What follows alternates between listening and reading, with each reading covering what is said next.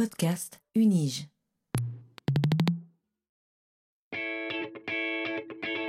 Learning from Data, le podcast sur la science des données à l'Université de Genève. these devices and machines and everything we're building these days, whether it's phones or computers or cars or refrigerators, are throwing off data. What exactly is big data? Not all revolutions are political. But this explosion of data is also raising fundamental questions.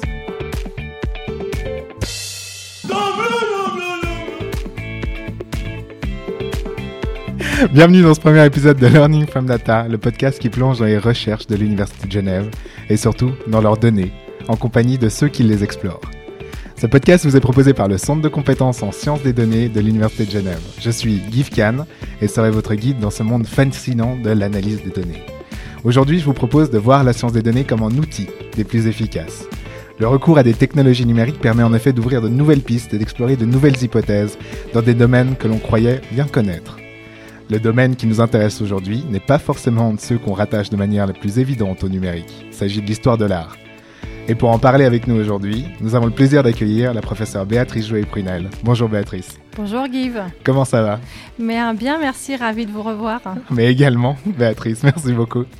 Donc Béatrice, vous avez rejoint l'Université de Genève en septembre 2019 en qualité de professeur ordinaire rattaché au décanat de la Faculté des Lettres pour l'enseignement et la recherche en humanité numérique.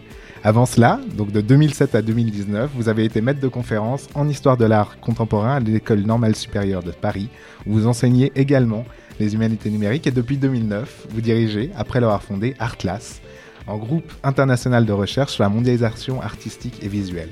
Donc Béatrice, bien sûr, nous allons y revenir dans la prochaine partie de ce podcast, dévolue à une immersion dans vos recherches. Mais déjà maintenant, en une phrase, est-ce que vous pourriez nous en dire un peu plus sur ce qui vous a poussé à fonder Artlas? Ce qui m'a poussé à fonder Artlas, c'était deux choses. La première, que je ne pouvais pas travailler toute seule à la mondialisation artistique. J'avais besoin de sources de partout. Donc il fallait que je travaille avec des Japonais, des Brésiliens, des gens de partout dans le monde. Et l'autre chose, c'est que je voulais pas avoir un accident de vélo et que tout ce que j'avais fait sur mes propres données parte dans la nature et euh, finisse utilisé par personne. Donc je voulais partager mon travail avec d'autres et Artlas était un moyen de faire. Très bien vu, la vie à Genève en vélo peut être parfois dangereuse.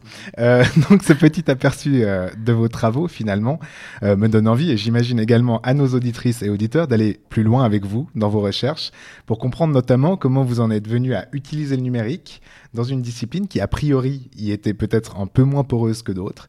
Ce sera la première partie de notre émission.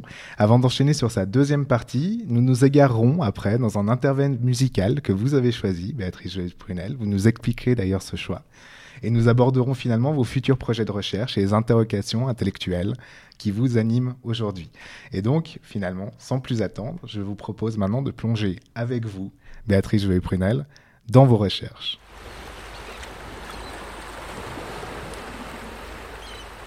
Bon, on y va?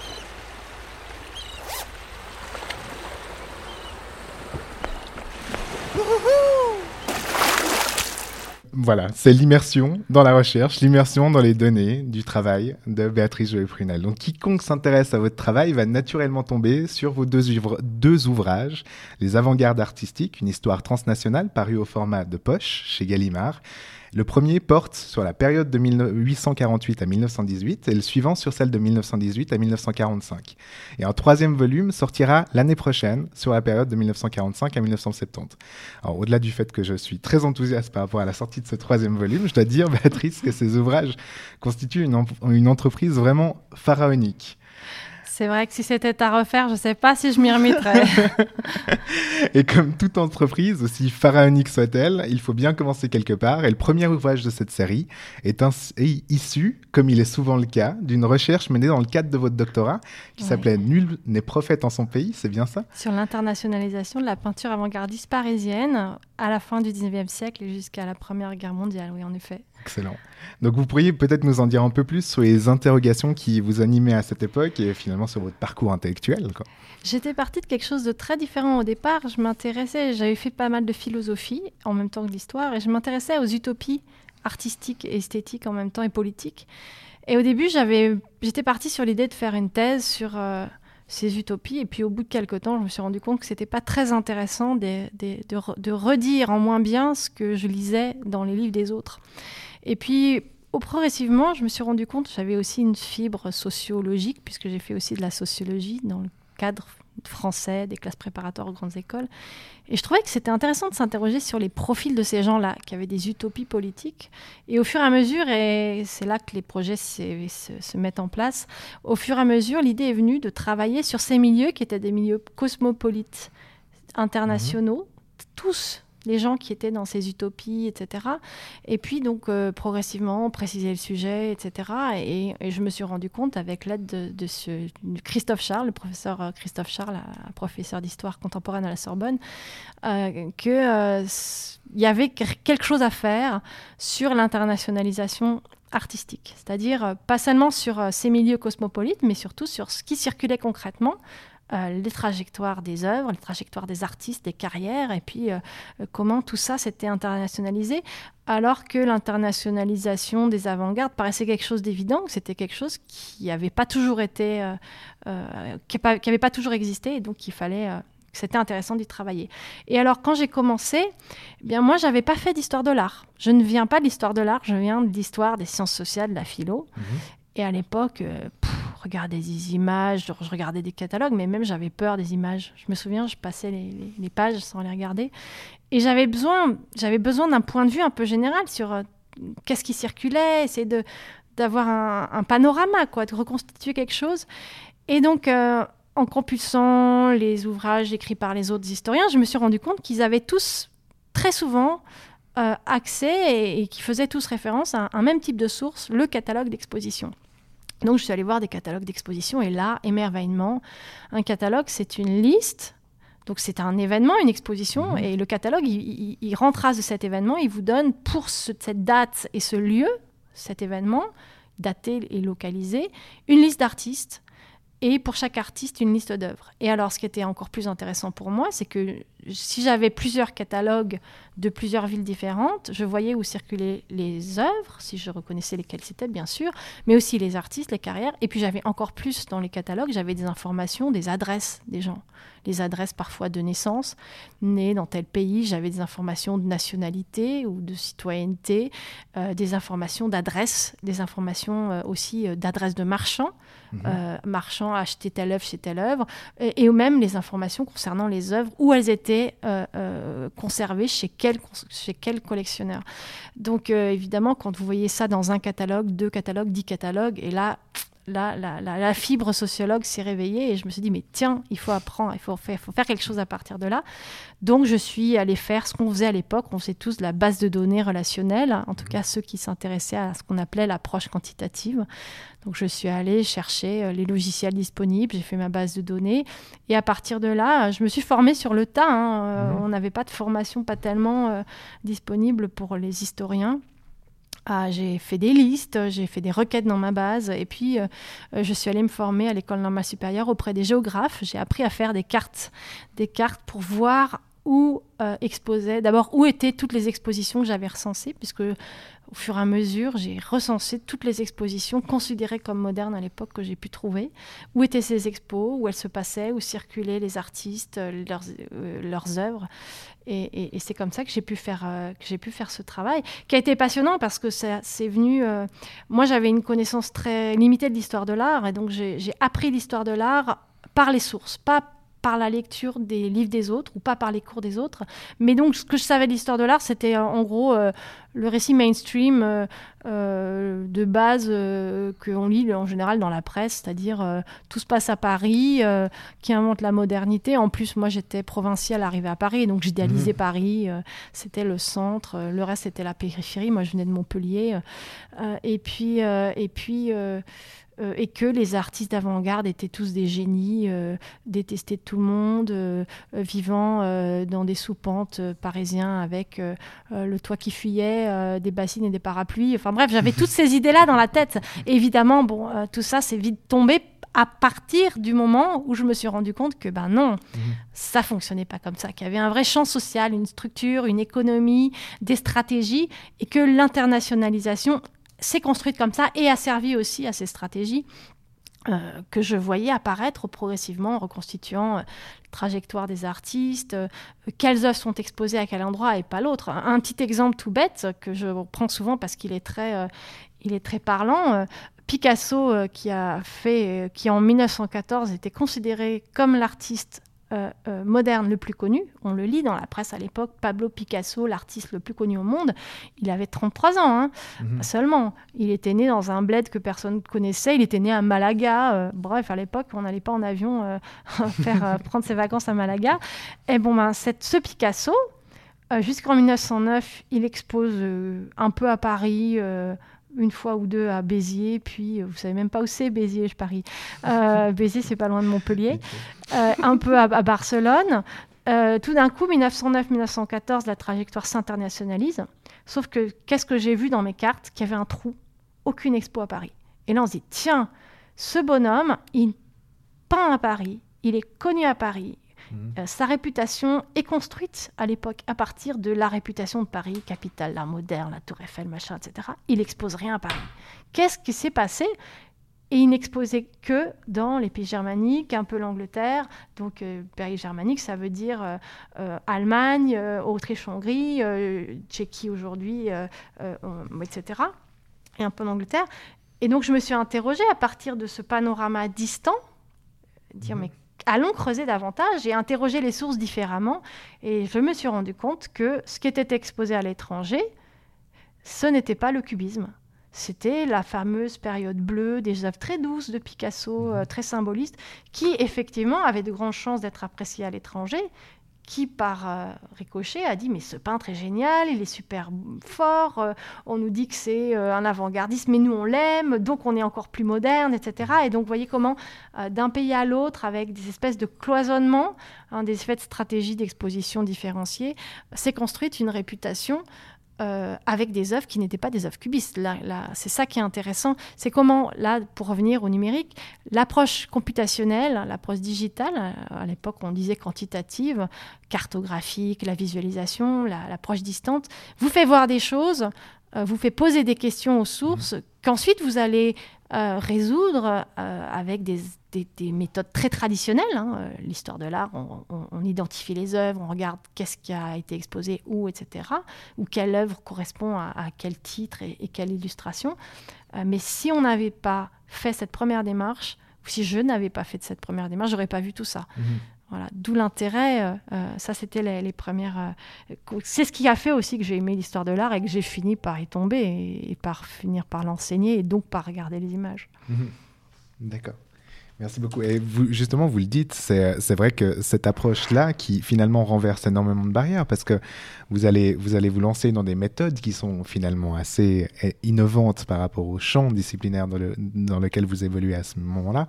Comme vous le disiez, ça ouvre des nouvelles pistes. Là, on a découvert euh, finalement aussi un renversement entre les questions de centre et de périphérie dans le marché de l'art, donc quelque chose qui est fondamentalement assez, assez euh, intéressant dans la, dans la force que ça a de renverser en discours, en discours euh, assez ancré par rapport à comment on, percevait en fait finalement la distribution transnationale, internationale de ces œuvres à ce moment-là. Ouais. Est-ce qu'il y a d'autres choses justement qui, qui ont été ouvertes par ces nouvelles méthodes et Mm. par finalement votre curiosité, votre approche aussi interdisciplinaire, parce que vous veniez de là. Mhm. Et, euh, Ces, ces nouvelles méthodes, euh, elles ont, je crois vraiment, sincèrement, qu'elles ont, elles ont posé toutes les questions qui ont été à la base de, mes recherches encore aujourd'hui. hein. Euh, qu'est-ce que c'est qu'un centre Qu'est-ce que c'est qu'une périphérie Comment ça se construit Par des circulations, par des discours euh, différenciés, par des stratégies, par des réseaux aussi. Euh, beaucoup, ça m'a, ça m'a, ça m'a poussé aussi à beaucoup creuser cette question du désir mimétique. Alors là, je fais référence pour ceux qui savent, désir mimétique, c'est une expression forgée par, par René Girard, qui était un spécialiste de la littérature, de littérature comparée, anthropologie, et, et qui a écrit sur le désir mimétique un truc tout bête. Ça fonctionne dans les cours de récréation. euh, euh, vous voulez quelque chose, non pas parce que vous voulez la chose, mais parce que vous pensez que le voisin à côté, il la veut Mhm. aussi. Ça marche à fond la pub. Bon. Euh, euh, et en histoire de l'art, ça fonctionne à plein. C'est-à-dire, ces artistes d'avant-garde, c'était une vraie question au départ. Comment comprendre que ces gens-là, aujourd'hui, sont dans nos musées Leurs œuvres sont dans nos musées, il y a encore des gens qui les aiment pas, qui ne les comprennent pas, et elles sont arrivées assez vite dans nos musées. Donc comment comprendre ça? Comment comprendre qu'ils aient réussi à faire carrière à faire carrière internationale et à faire carrière tout court? Et, et ce qui m'a frappé, c'est que ces carrières se sont construites justement grâce à l'internationalisation, parce qu'il y avait des logiques mimétiques. C'est-à-dire que si par exemple aujourd'hui vous êtes un peintre, un artiste contemporain, euh, vous faites un book et vous donnez votre CV, vous arrivez dans une galerie, vous donnez votre CV. Euh, il faut toujours mettre que vous avez exposé ailleurs, que vous avez exposé à New York. Surtout, vous n'allez pas mettre que c'était dans un garage où personne n'est venu, mais vous allez mettre j'ai exposé à New York. Tandis que si vous avez exposé, je sais pas, dans la rue d'à côté où il y a une super galerie à Genève, mmh. euh, dans laquelle c'est très difficile d'accéder, eh bien tout le monde s'en fichera. Mais le fait que vous avez exposé à New York, tout d'un coup, tac, l'autre vous veut. Donc je vous veux, voyez. Mhm. Donc ça, pour moi, ça a été très intéressant parce que ça m'a poussé vers ça et, ça me pousse à dire, euh, d'un point de vue plus général sur euh, euh, les approches computationnelles, les digital, le, le numérique, etc. C'est pas du tout nécessairement quelque chose qui vous éloigne du réel. C'est pas du virtuel. Ça, ça, en tout cas moi, ça m'a poussé à aller beaucoup plus loin dans ma recherche et à mettre en, évidence et à m'intéresser à des questionnements euh, extrêmement, euh, euh, comment dire, proches des œuvres, proches de l'histoire des, personnes, dans les jalousies, etc., des logiques collectives et individuelles, mmh. que, que, que, qui sont a priori très loin des statistiques et des cartographies, mais auxquelles les statistiques et les cartographies m'ont conduite. Excellent. Et vous m'offrez une merveilleuse transition parce que c'est vrai qu'on avait abordé à peine la question de Artlas. Et là, on est finalement par rapport à Artlas et par rapport à son projet, par rapport à une, finalement une quintessence aussi de ce que peut offrir cet échange au travers du numérique, cette, cette capacité à créer finalement aussi une communauté autour de, de ces questionnements, autour d'une communauté de chercheurs. Est-ce que vous pourriez maintenant nous en dire un peu plus sur ce projet, sur comment il s'est monté, peut-être aussi sur ses aspects techniques Oui, tout à fait. Artlas, c'est ça aussi pour moi, ça a été une découverte, euh, là encore, sur le tas. Je fais partie d'une génération qui s'est formée au numérique sur le tas et aussi à la gestion de projets numériques sur le tas et, qui peut dire et qui doit dire là encore que le numérique, c'est pas du virtuel. C'est-à-dire que c'est des projets très humains, euh, très concret où il faut arriver à parler avec tout le monde, avec des gens qui ont des formations très différentes des vôtres euh, en ingénierie, en droit, en gestion des images, en gestion plein de choses comme ça, qui parlent des langues différentes, qui sont de cultures différentes. Euh, et ça a été vraiment cette aventure. Donc l'idée de départ, comme je disais tout à l'heure, c'était travailler ensemble sur la mondialisation artistique en partageant nos sources. Alors en l'occurrence, c'était partager surtout des catalogues d'exposition, les mettre dans une même structure qui a été pensée longtemps parce qu'il fallait une structure qui puisse accueillir des catalogues euh, format 19e siècle et des catalogues format 20e siècle. Il faut dire que la forme littéraire du catalogue d'exposition mmh. a évolué. Mais on a fini par y arriver, donc faire cette structure et puis euh, monter des interfaces euh, pour que tout le monde arrive à mettre les catalogues dedans. C'est pas encore gagné parce que, par exemple, des historiens de l'art au Japon, même s'ils sont japonais, ils sont très peu numérisés. Et donc, pour eux, aller copier de la donnée, la mettre dans des fichiers Excel, c'est extrêmement complexe. Euh, mmh. Nos amis brésiliens, à l'université de São Paulo, eux, ils ont eu beaucoup de mal avec la langue parce qu'on avait une interface en et on a une interface mmh. en français et en anglais, et pour eux, c'est très difficile. Donc, il y a toutes ces choses à gérer euh, qui ont été passionnantes et qui le sont encore. Euh, pour dire, donc voilà, ça a été Artlas, ça a été à la fois cette découverte et en même temps cette possibilité incroyable donc de se faire se rencontrer des sources et en même temps des manières de travailler différentes. Mhm. Ça, c'est le numérique qui internationalise euh, à la fois nos objets de recherche, mais aussi nos pratiques. Parce que, comme ça, moi, j'ai rencontré, par exemple, euh, donc des Brésiliens, euh, des Catalans, qui ont des références très différentes des miennes. Moi, je viens, on va dire, d'histoire sociale, quantitative, franco-allemande, des transferts culturels. Eux, ils viennent des études postcoloniales, décoloniales. Donc, ça m'a ouvert tout d'un coup un horizon très différent euh, que sinon j'aurais peut-être pas rencontré ou j'aurais rencontré différemment. Et alors ce projet Artlas, ça m'a appris, ça nous a appris aussi à, trouver de l'argent. Hein, là, au numérique, mhm. il faut de l'argent encore plus que pour d'autres projets. Euh, pour faire quoi? Eh Bien Pour d'abord construire cette infrastructure, cette base de données, euh, la remplir, parfois payer des étudiants, mais en fait, ce n'était pas la bonne solution. la meilleure solution, c'était concevoir des interfaces les plus faciles possibles, mhm. qui permettent à des chercheurs intéressés de mettre les données pour les partager avec d'autres parce qu'ils récupéraient les données des autres et parce qu'ensuite ils pouvaient visualiser, facilement leurs données. Donc construire ces interfaces pour les motiver à partager et, à participer au projet, et puis construire des interfaces euh, qui soient de plus en plus les plus, comment dire, les plus intéressantes possibles. C'est-à-dire, par exemple, avec nos interfaces, on peut euh, euh, on fait une recherche dans la base de catalogue, on peut euh, afficher par exemple toutes les expositions qui ont un, mot particulier dans leur titre et en faire la chronologie, la cartographie, en avoir la liste. Après, on peut descendre et dire bah, tiens, je vais regarder ce catalogue, qu'est-ce qu'il y a dedans. On peut aussi faire des recherches par exposant. Donc, par exemple, si je cherche tous les artistes qui s'appellent Joyeux, bon, il y en a un ou deux, pas beaucoup, hein, mais ça peut être une idée où je cherche Picasso et hop, j'ai la liste de tous les Picasso. Mhm. Alors, à moi, spécialiste, de savoir si c'est le même Picasso ou si c'est un autre, mais je peux voir sa trajectoire d'exposition très facilement. Quel outil fabuleux pour faire un catalogue raisonné, même si mhm. si c'est pas complet, mais c'est un départ formidable. Allez voir Valoton aussi, l'artiste suisse Valoton, vous allez voir la carrière internationale de Valoton mhm. en trois clics. Euh, et puis on peut faire des recherches sur les œuvres, mais non seulement on peut faire ça, mais aussi grâce au contenu de la base, parce que les catalogues sont des, données très complètes. Une fois qu'on a fait cette recherche, par exemple, je cherche toutes les œuvres euh, qui ont euh, tel mot dans le titre, ou même toutes les œuvres générales de la base, je les affiche, et puis je peux afficher par mode en mode de calque, c'est-à-dire un calque mhm. sur un autre. Je peux afficher où elles sont exposées, à quelle date, euh, où habitent les artistes qui les ont faites, euh, où sont morts, où sont nés ces artistes. Je peux afficher où sont localisées les œuvres. Euh, donc ça, tout, ça permet très vite de tout d'un coup se poser la question de l'histoire de l'art, non plus tant d'une manière très monographique. Je m'intéresse à une œuvre, je la regarde, je l'interprète, j'en fais l'analyse, les commentaires, etc. Ça, c'est formidable et je le fais mmh. aussi. Hein. Mais aussi se dire, tiens, cette œuvre-là, elle ressemble à telle autre, elle, elle, a circulé à tel endroit, elle a peut-être été interprétée différemment à tel endroit, son artiste, pourquoi elle est exposée là et pas là, etc.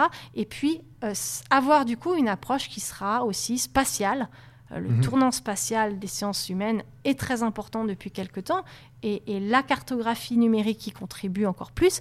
Et qui dit spatial dit aussi à la fois international mais aussi social, c'est-à-dire Guy, dites-moi où vous habitez, je vous dirai peut-être combien vous gagnez, ce que vous aimez.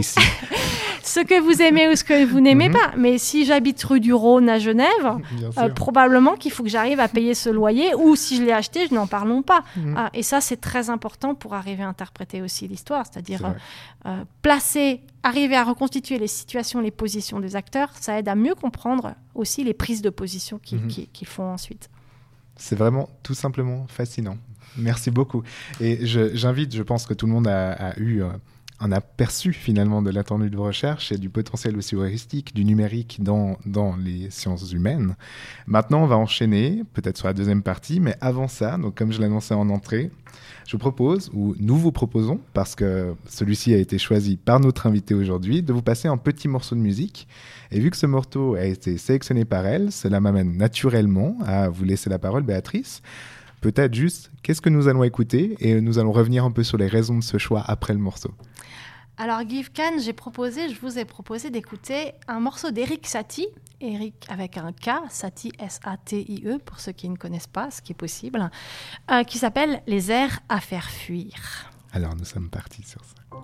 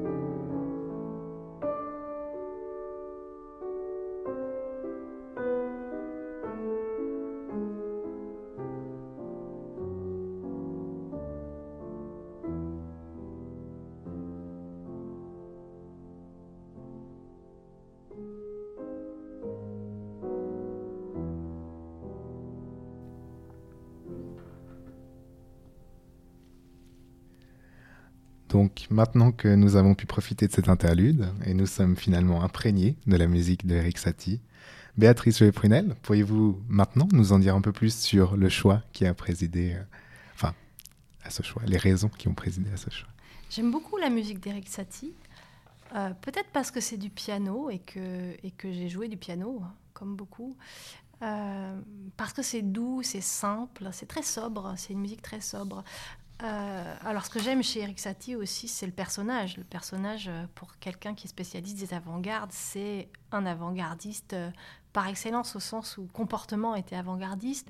Alors, j'ai choisi ce morceau, R à faire fuir, parce que je l'aime. Ça, c'est la raison fondamentale. Mhm. Parce qu'il est beau. Pour moi, il y a de la beauté. alors, pour moi, c'est un défi de parler de beauté parce que j'enseigne pas la beauté, c'est-à-dire j'enseigne, j'ai enseigné l'histoire de l'art contemporain euh, avec l'orgueil de dire que non, je ne parlerai pas de la beauté des œuvres et que je ne voulais pas le faire. Et en fait, Satie m'oblige à dire, bah si, il y a des choses belles, des choses euh, auxquelles je peux pas accéder, je sais pas les expliquer, je sais pas pourquoi. Et euh, c'est beau, c'est calme, je travaille avec du Satie à côté. Et, ce qui est intéressant, c'est que dans les partitions de Satie, les, disons que la musique de Satie, elle est ça fait partie du genre d'œuvre d'art très difficile à, à, computationnaliser, on va dire. Mhm. Euh, parce que la musique, vous pouvez la mettre dans un ordinateur, la partition, et l'ordinateur va jouer la partition. L'ordinateur, il saura vous lire que c'est forte là, piano forte là, mezzo là.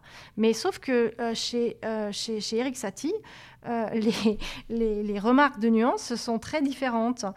vous pourrez avoir quelque chose comme ne pas trop manger alors, comment l'ordinateur va-t-il interpréter ne pas trop manger? C'est ce genre de choses que j'aime, c'est Satie, euh, qui, qui, voilà, qui fait, qui fait, euh, euh, qui garde ce côté un peu irréductible de la, de la beauté et de la surprise, des détournements, des doubles sens mmh. auxquels l'ordinateur n'a pas accès, et, et, qui nous rappelle que, en tout cas pour les sciences de la culture, les sciences humaines, c'est notre esprit de finesse qui aura quand même le dernier mot. Merci beaucoup, Béatrice. Donc nous allons passer maintenant à la deuxième partie de notre émission qui est pour le coup beaucoup plus orientée vers le futur.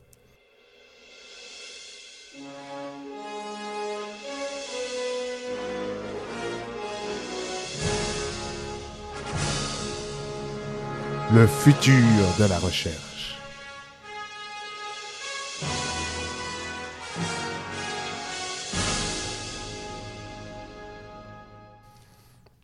Donc étant donné que la science est finalement toujours en mouvement et que les questions apparaissent plus vite qu'elles n'obtiennent de réponse, j'aimerais aborder avec vous le futur de vos recherches, Béatrice Joël-Prunel. Vers quelle direction, finalement intellectuelle, pensez-vous vous aventurer dans l'avenir? C'est une question euh, qui me taraude tous les jours. J'imagine.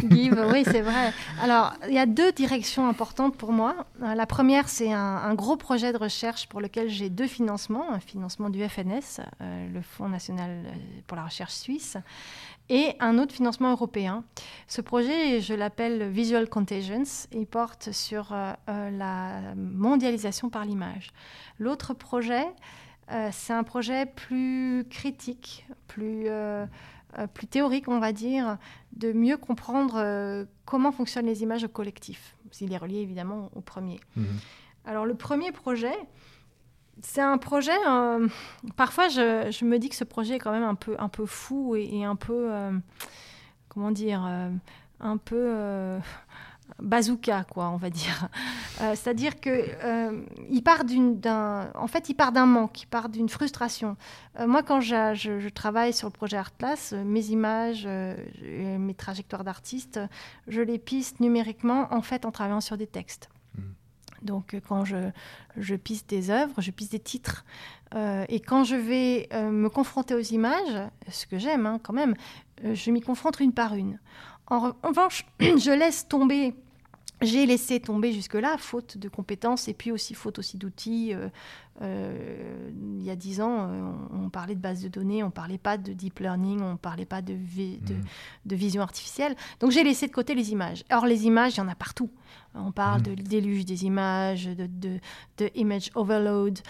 Il y en a partout et il y en a partout depuis très longtemps. Il y en a partout euh, au moins depuis les années 1880-1890, euh, avec euh, l'accélération de l'impression, de l'illustration dans les périodiques illustrés, les catalogues d'exposition, la circulation des gravures, puis la photographie, puis la télé, le Mhm. cinéma, etc. Je ne vous apprends rien. Et aujourd'hui, on est encore dans une situation encore plus préoccupante et accélérée, qui est celle de la circulation des, des images sur les réseaux sociaux, Internet, etc. Donc bref, euh, ce manque, c'était, euh, mais zut quand même, euh, est-ce qu'on pourrait pas faire quelque chose pour essayer de comprendre comment ça circule et, et, et, donc répondre à des questions qui sont des très vieilles questions de l'histoire de l'art, par exemple l'histoire des styles. Mhm. Et qu'est-ce que c'est qu'un style? Comment ça circule un style? Comment on pourrait aussi euh, comprendre des notions comme influence. Alors la notion d'influence, moi j'ai longtemps craché dessus. Euh, ça m'agace quand je, je lis euh, un tel a influencé un tel, mais arrêtons, les gens sont pas bêtes, ils sont pas influencés, ils choisissent leurs références. Et en même temps, quand même, les images, elles ont une vie propre. On les voit circuler. Il n'y a pas de raison que ces intuitions qu'avaient des historiens il y a 120 années, un peu plus, quand ils ont vu apparaître la photographie, ils se sont dit, waouh, formidable, on va comparer des illustrations. Ils ont fait ça, c'est ce qu'a fait par exemple Abby Warburg à, à Hambourg. Euh, euh, mais ils sont pas allés plus loin parce qu'ils n'avaient pas les outils pour mmh. aller plus loin. Mais il y a des choses à faire, il y a des choses à dire parce que les images, elles circulent, elles véhiculent des choses. Il y a des, il y a des motifs qui circulent, il y, a des, il y a des langages qui se répètent qui reviennent ou qui repartent. Et donc ça, c'est un chantier vraiment intéressant euh, qu'on peut aborder maintenant avec de nouveaux outils. Euh, et donc, sur la vision artificielle. Mmh. et donc, qu'est-ce qu'on va faire avec ces nouveaux outils, on, on, est en train déjà, on a commencé, hein, on, on, a, on, dispose d'énormément de sources déjà numérisées, euh, dans les, numérisées par des bibliothèques, des archives, mmh. des institutions diverses, euh, qui sont euh, les revues illustrées, les catalogues d'exposition illustrés. eh bien, nous sommes en train de les, de les récupérer, de les rassembler ou de les, de, de les, de les récupérer chez d'autres grâce à des protocoles et à des formats d'interopérabilité qui nous permettent de ne pas avoir à les réhéberger, à les restocker, ce qui en soi est, est, un, est problématique d'un point de vue euh, euh, logistique, financier et aussi euh, écologique. Donc on est en train de, de, les rassembler, de récupérer automatiquement les illustrations dans ces images et de les comparer on peut les comparer, ces illustrations, c'est-à-dire euh, se rendre compte que, tiens, toutes celles-là, euh, elles ont le même bras, par exemple. Mmh. Tout bête, hein toutes celles-là, elles ont la, la, la, la, même jambe ou le même geste. Et puis, on peut faire ça sur tout type d'image, des photos, le sourire, par exemple. On sait qu'il y a une histoire du sourire. Le sourire des États-Unis n'est pas le sourire de la France, mmh. etc. Donc, du coup, ça, ça vient questionner un deuxième problème, où ça vient nous aider à, à, à poser une, la deuxième question. Je disais qu'il y avait deux questions qui, qui me taraudaient. Et la deuxième, c'est celle de la mondialisation par l'image. Mmh. C'est-à-dire, est-ce qu'il y a des convergences ou des divergences dans la fabrication des images dans le monde? Alors, on nous dit oui, il y a une américanisation depuis 1945, euh, c'est toujours les mêmes images qui circulent, le centre, c'est New York, la périphérie, c'est le reste. Bah, moi, je pense que c'est pas si simple mais je le pense parce que j'ai travaillé à partir de textes, à partir d'images que j'ai comparées, mais j'aimerais bien le prouver visuellement. Donc c'est ça que j'essaie de faire, ce qu'on essaye de faire, parce que l'équipe euh, commence à, à, à s'étendre. Euh, donc à partir de ces images, qui sont toutes datables et géoréférençables. C'est-à-dire qu'une image qui a été publiée dans Der Spiegel en 1975, je sais qu'elle a été publiée en mars 1975 et donc elle a au minimum circulé, je sais pas, à Berlin en mars 1975. Et quand j'ai 40 000 images comme ça, où pour chacune j'ai une date et un lieu, je peux faire une reconstitution de leur circulation minimale. Et si je fais ça à partir de grappes cluster, ça veut dire grappe, mmh. hein, d'images qui se ressemblent, bah, je peux voir comment ça circule. Ça ne veut pas dire pour autant que euh, je vais mettre en évidence des influences, parce que c'est pas parce qu'il y a une diffusion, une circulation d'images qu'il y a des influences ou des hiérarchies, mais ça permet euh, de mettre en évidence des canaux, des circulations, euh, des logiques qui seront peut-être très différentes de ce qu'on pense savoir. Et je sais d'avance que ce sera très différent parce que en gros, les historiens de l'art, ils ont travaillé avec ce qu'ils avaient à disposition. Ils ont travaillé pour la période contemporaine sur Paris, New York, et pas grand-chose de plus. Euh, mais il y a beaucoup de choses encore à faire. Donc ça, ce sont les questions qui m'intéressent du côté euh, histoire mondiale, histoire de la mondialisation par l'image, euh, et, qui sont vraiment intéressantes à, à mener. Ça, c'est l'autre pan de ces recherches qui m'intéressent, d'autres projets de recherche qui est lié avec celui-là, c'est de réfléchir donc à, l'image aujourd'hui Euh, Aujourd'hui, dans la théorie de l'image, euh, beaucoup de, de théoriciens commencent souvent d'ailleurs, c'est souvent dans le début de leur introduction, ils écrivent Ouais, aujourd'hui il y a des images partout euh, et on voit plus rien. Euh, et ces images, c'est des myriades d'images. Ça, c'est par exemple l'introduction du livre de Horst Bredekamp, euh, grand euh, professeur d'histoire de l'art en Allemagne, sur la théorie de l'acte d'image. Et donc, il commence sur ces myriades d'images qui sont comme un cocon, il dit, je, je cite de mémoire, comme un cocon pour notre société contemporaine. Qu'est-ce que ça veut dire ça, un cocon? Est-ce que ces myriades d'images, c'est un cocon? Quand on va lire les études d'ethnosociologie sur ces myriades d'images, sur ce déluge, on constate que les, jeunes, euh, ou ceux qui y sont confrontés, euh, perdent, la mémoire, euh, ont beaucoup de mal à classer leurs images, savent plus comment faire. On constate que les pratiques aussi de la photographie ont changé, que même les pratiques genrées, la, la- comment dire, la répartition genrée des tâches dans la gestion de l'album photo a changé. Moi, je le vois dans mon couple, c'est ça aussi. Quand j'ai lu l'article en question, le bouquin qui en parlait, je me dis, mais oui, c'est pareil chez nous. Enfin bref, plein de choses qui ont changé euh, et que le rapport aux images a changé aussi. Est-ce que c'est encore cohérent, quand on fait la théorie des, des images, de parler des images une par une? Oui, ça l'est, mais il faudrait qu'on parle des images, de ce flot d'images. Et pour l'instant, je ne trouve pas en philo, en esthétique, en études visuelles, en histoire de l'art, je ne trouve pas euh, d'auteurs, d'autrices qui traitent cette question du flot d'images. En général, on commence par dire il y a un flot d'images, donc il faut parler de l'image, et ils vont nous parler de l'image une par une. Et donc ça, ça m'intrigue, j'ai pas de réponse, c'est une question totalement ouverte, et j'essaye de la poser, du coup, avec des gens qui fabriquent des images. Puisque je trouve pas ça dans les mots, dans les textes, j'essaye de, de- de poser cette question avec des artistes contemporains, ou, pour- ou plutôt de la poser à leur travail, parce que ben, si les images parlent, pourquoi les images qui parlent des images ne me parlent-elles pas de ce flot d'images Merci beaucoup, Béatrice G. Prunel. Comme vous le savez, finalement, le Centre de compétences en sciences des données de l'Université de Genève a finalement pour mission de fédérer les compétences et les initiatives de l'Université de Genève en matière de sciences des données. Donc, ce qui apparaît crucial au sein du CCSD est de permettre de mettre en relation les différents chercheurs de notre université avec d'autres chercheurs et chercheuses munis de compétences complémentaires. Et c'est pour ça aussi, parce que rien n'est gratuit, que je vous demandais de développer un peu plus, euh, au-delà de l'intérêt certain que le futur de vos recherches euh, a. C'était euh, pour voir aussi potentiellement vers quoi on pourrait s'orienter ou est-ce que vous avez un appel à des compétences particulières qui Mm, pourraient venir compléter votre équipe? Et j'ai un petit jingle pour ça. C'est l'heure du point de. Voilà, je vous en prie. Alors, c'est vrai, c'est ça le, le défi en fait des projets euh, ou des idées que nous donnent les approches numériques, c'est-à-dire qu'on se dit tiens avec tel outil, telle méthode, je pourrais faire ça, et après il faut trouver les personnes qui nous aident à le faire, et ça c'est une autre paire de manches. Là actuellement, je viens de recruter un, un postdoc, je suis en train de recruter un postdoc et deux doctorants, et, j'ai besoin de personnes formées en approche computationnelle, en vision artificielle, et en même temps en histoire de l'art. Donc évidemment, les profils qui postulent euh, euh, surtout que mes réseaux sont limités. Pour l'instant, ce que j'ai vu, ils ont plutôt des compétences en histoire de l'art. Donc moi, ce qui m'intéresserait, c'est de mieux travailler avec des spécialistes de vision artificielle pour qu'ils nous aident à, à mieux constituer nos corpus, à mieux les analyser et à voir aussi ce qu'on peut pas faire. Alors déjà, on travaille, je travaille avec une équipe de l'école des ponts, dirigée par Mathieu Aubry, mais c'est vrai que j'aimerais beaucoup euh, euh, faire ça de manière plus locale parce que c'est très important de se rencontrer, de se voir à la pause café, euh, de discuter, etc.